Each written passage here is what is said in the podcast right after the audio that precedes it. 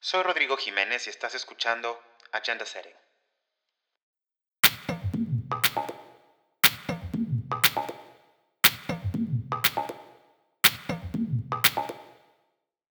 Hola, soy yo otra vez. Gracias por escucharme en este tercer episodio de Agenda Setting. Les cuento que hace unos días se llevó a cabo en Bonn, Alemania, el SDG Global Festival of Action, o el Festival de Acción Mundial de los Objetivos de Desarrollo Sostenible, un evento impulsado por Naciones Unidas, cuyo principal objetivo es reunir e inspirar a los defensores de estos objetivos para ampliar la visibilidad del movimiento. Para los que nos escuchan y no saben qué son los Objetivos de Desarrollo Sostenible, estoy hablando de una serie de medidas y metas para reducir la pobreza, proteger al planeta y garantizar el bienestar de las personas a nivel mundial. Son 17 objetivos adoptados en 2015 en la llamada Agenda 2030 que abordan el cambio climático, la desigualdad económica, la innovación, el consumo sostenible y la paz y la justicia, entre otras prioridades. Líderes de gobierno, autoridades locales, organizaciones internacionales, activistas y miembros de la sociedad civil y del sector privado participaron en este evento. Lania Naya, internacionalista mexicana y maestra en estudios de paz y conflictos por la Universidad de Uppsala en Suecia, participó en este festival y me da muchísimo gusto que esté con nosotros en esta ocasión para platicarnos cómo le fue. Lani, bienvenida a Agenda Setting. Muchas gracias, Rodrigo, y también encantada de estar platicando contigo. Antes de comenzar nuestra charla, hago un pequeño paréntesis para compartirles que al igual que yo, Lani forma parte del programa de jóvenes del Consejo Mexicano de Asuntos Internacionales, COMEXI. Así que un saludo desde Estocolmo y Berlín a nuestros compañeros del PJ. Y ahora sí, Lani, cuéntanos cómo te fue en el SDG Global Festival, cómo llegaste ahí y qué temas se abordaron en los días de sesiones. Bueno, eh, la verdad es que fue una experiencia eh, muy renovadora y, y pues el poder conocer gente de diferentes contextos, no solamente me refiero a las nacionalidades que representan, sino que hubo artistas, por ejemplo, desarrolladores de IT, eh, comunicólogos, gente que se dedica a diferentes aspectos, académicos jóvenes y pues el poder a tratar de coincidir y también de tener nuevas ideas, ¿no? Uh, para implementar la agenda. Yo fui con el grupo de My World México, que somos una iniciativa ya, uh, pues que surge a partir de la de, de la Agenda 2030.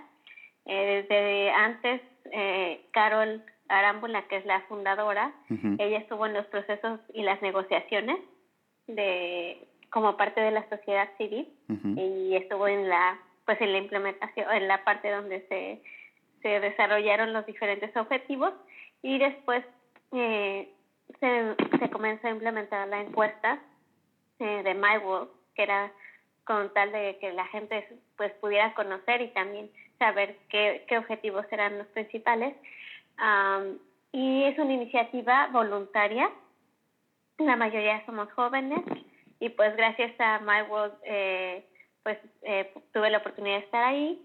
Eh, primeramente fui como delegada, pero también eh, My World junto con un programa de la ONU de jóvenes investigadores que se llama SDSN Youth, uh -huh. juntos presentamos eh, un taller, quisimos hacerlo de manera dinámica acerca de cómo los jóvenes han desarrollado y pueden desarrollar eh, la defensa y la promoción de, de, la gente, de la Agenda 2030 en términos prácticos.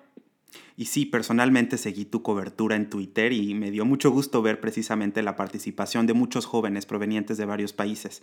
Y entonces, ¿qué rol tuvieron los jóvenes en el evento y sobre todo qué rol podrían tener eh, los jóvenes para cumplir con los objetivos de desarrollo sostenible? Bueno, eh, como decía, la mayoría de los participantes fueron jóvenes, no tenemos todavía los números exactos, pero yo calcularía que 90% de la población era joven, eh, jóvenes universitarios. Es el tercer año que se desarrolla este festival en Bonn, ya es una tradición. Y pues sí hubo participación de adultos y de encargados de la Agenda 2030 con la ONU, como Mariana Ponti, por ejemplo, que es la directora global de SDG Action, y ahí ya había algunos ponentes. Sin embargo, pues yo sí noté la falta de participación de estos tomadores de decisiones, de diferentes actores, porque creo que la Agenda 2030 y una de sus eh, cuestiones vitales para mí es que es una agenda que la que fue aprobada por los países de la ONU, que realmente nadie la vetó, ¿no? Como en otros procesos de decisión que se desarrollan en la ONU, y que es una agenda que, que busca ser incluyente no solamente con los estados, sino con diferentes actores, eh, ya sea económicos, eh, financieros, ¿no? Diferentes empresas, actores locales. Entonces, creo que sí faltó la participación de, pues, de esos tomadores de decisiones que escucharan a los jóvenes, que vieran los, pues, los, los proyectos innovadores que, que los jóvenes están haciendo y, y que se tornen estos, eh, pues esta cooperación en acciones, ¿no? Claro. Y me regreso un momento solo para preguntarte, la encuesta que realizaron, eh, ¿esa podría ser una oportunidad para eh, hacerles llegar a los tomadores de decisiones la voluntad de los jóvenes y de la ciudadanía en general eh, con respecto a esta agenda?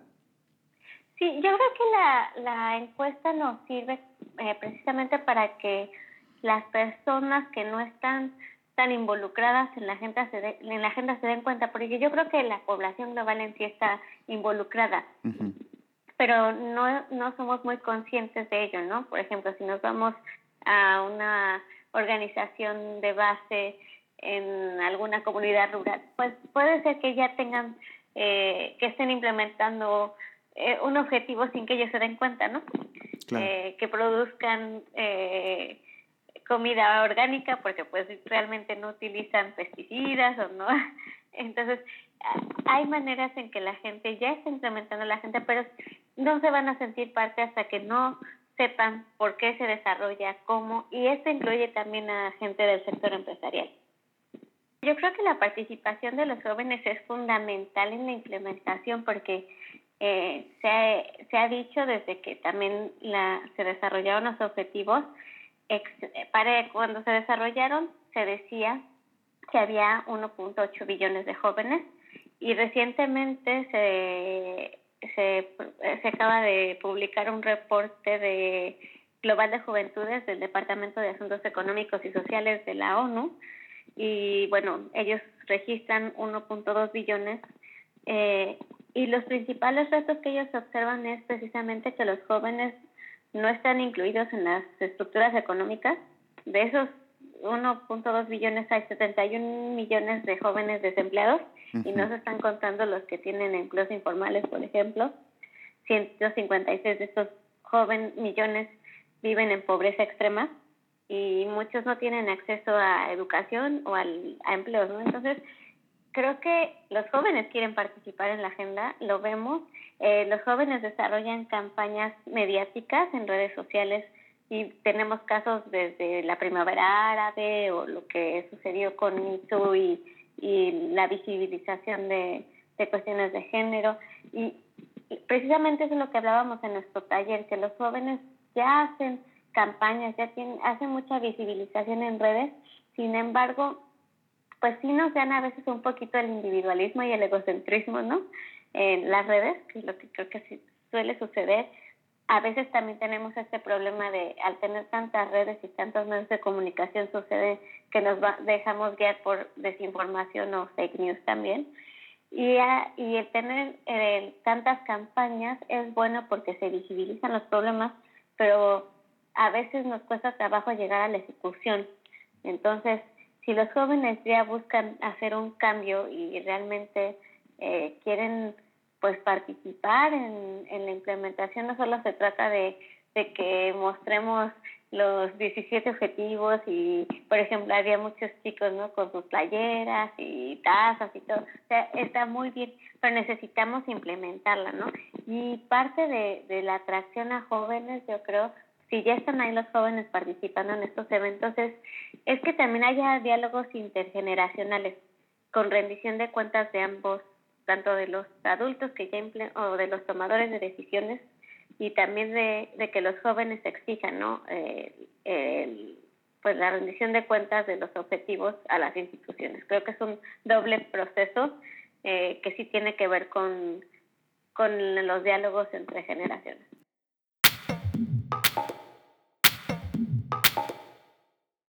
Me contaron por ahí que tienes especial interés en los temas de paz. Justamente el Objetivo de Desarrollo Sostenible 16 habla de la necesidad de contar con paz, estabilidad, derechos humanos y gobernabilidad efectiva para alcanzar el desarrollo sostenible. Cuéntanos, ¿qué retos identificas a nivel global, en América Latina y quizá para México, en la promoción de sociedades pacíficas y en el acceso a la justicia para todos? Sí, la verdad es que los temas de paz me gustan mucho y sobre todo, precisamente que hablamos de jóvenes, eh, pues me he dedicado más a investigar cómo se implementa la, la resolución de la ONU del Consejo de Seguridad que se dedica a jóvenes, seguridad y paz. Y también esa agenda tiene temas a nivel regional.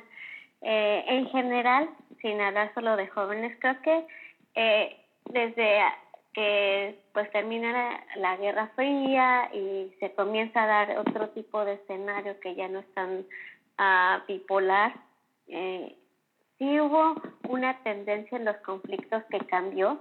Los conflictos, y eso, por ejemplo, en Uppsala hay, existe una base de datos muy importante para los que investigan uh, este tipo de temas. Los conflictos interestatales eh, quiere decir entre que cuando se pelean un estado y otro, han disminuido, sin embargo, los intraestatales, que son los que suceden al interior de los, estados, han ido en aumento. Y yo creo que esto se debe mucho a las diferentes limitaciones estructurales en economía, eh, en, en acceso ¿no? a, a, por ejemplo, a representatividad política.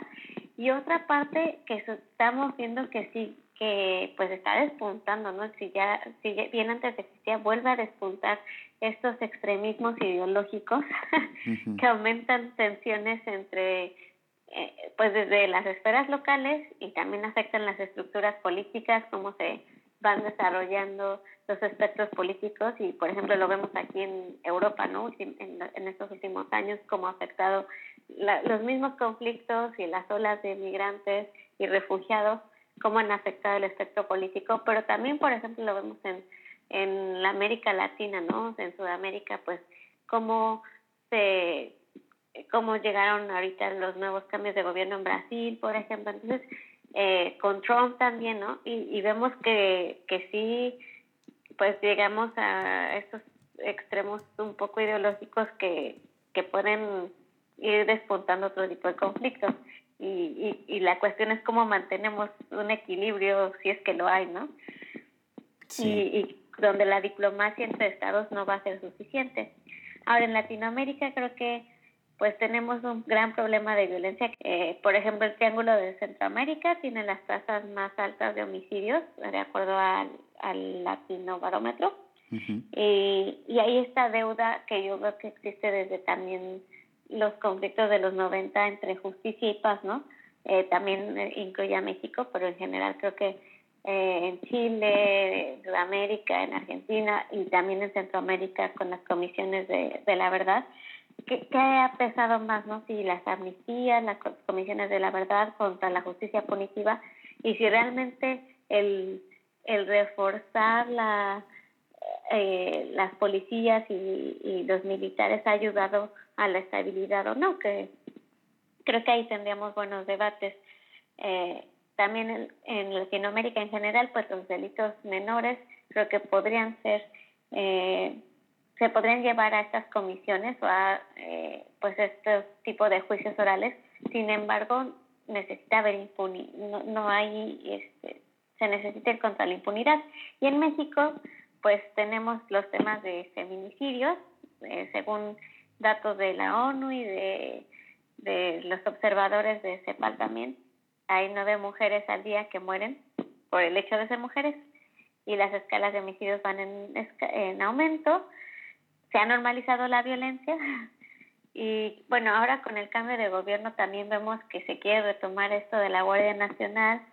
No sé si esa sea la solución, eh, porque pues hemos visto ya antecedentes de militarización en otros países que no necesariamente han disminuido la violencia, pero pues en, en México pues, en particular se necesita trabajar en las estructuras que garanticen, por un lado, la paz, eh, que garanticen la seguridad a los ciudadanos y que también los, eh, nosotros como ciudadanos dejemos de normalizar la violencia. Muchas gracias por acompañarnos en este tercer episodio de Agenda Setting. Dinos dónde te podemos seguir eh, en redes sociales y, pues estar al tanto de, de, lo que surja de este, de este evento y sobre todo de los trabajos de investigación que estés realizando. Claro que sí. Bueno, en Twitter me encuentran como Lania Naya, seguido. y en Facebook también estoy como Lania Naya.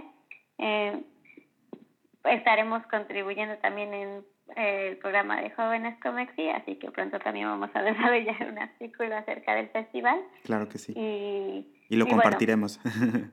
claro que sí. Y pues eso eh, pueden encontrar también en un blog que es que, y un en videos de YouTube que realizo con dos compañeras que se llaman Vociferantes. Desarrollamos diferentes temas de política y de, de cuestiones sociales. Y bueno, eso es lo que si les interesan temas de paz, de juventudes y también de relaciones, este, de cómo construir puentes interreligiosos y ecuménicos, pues también son los temas que, que a mí me interesan. Pues muchas y te gracias. Mucho, no, gracias a ti, Lani. Y eh, pues gracias a todos por escucharnos y nos vemos en el próximo episodio.